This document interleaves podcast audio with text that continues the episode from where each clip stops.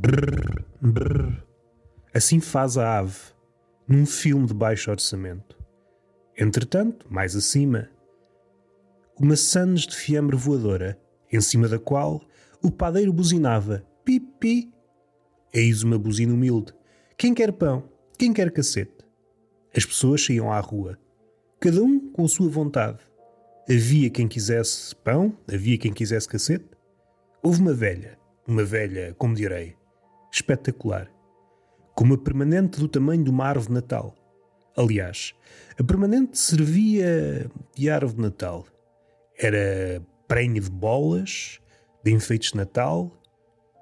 Um gato que passava nas redondezas confundiu-a com a árvore de Natal, subiu à sua cabeça, deu-lhe três patadas e afinal a permanente era apenas uma peruca.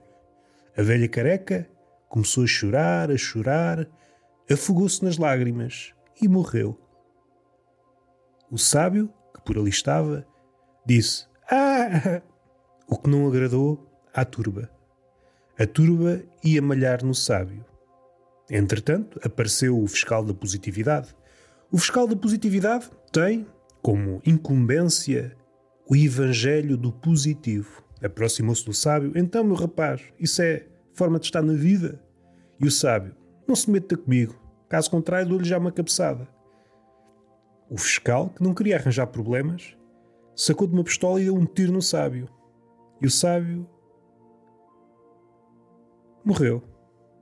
Porque é um sábio normal, um sábio mortal, não é um sábio imortal. Não é um sábio imortal. Também não temos dinheiro para comprar um sábio imortal.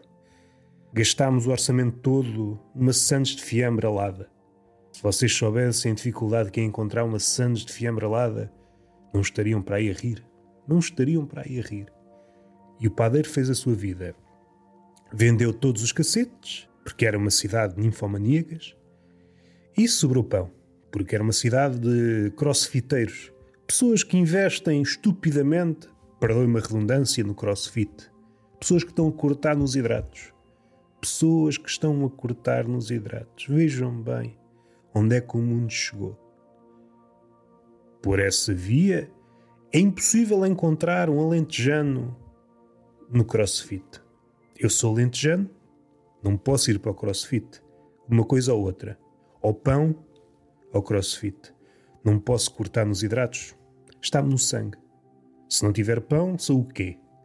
Uma figura a fugir ao seu passado.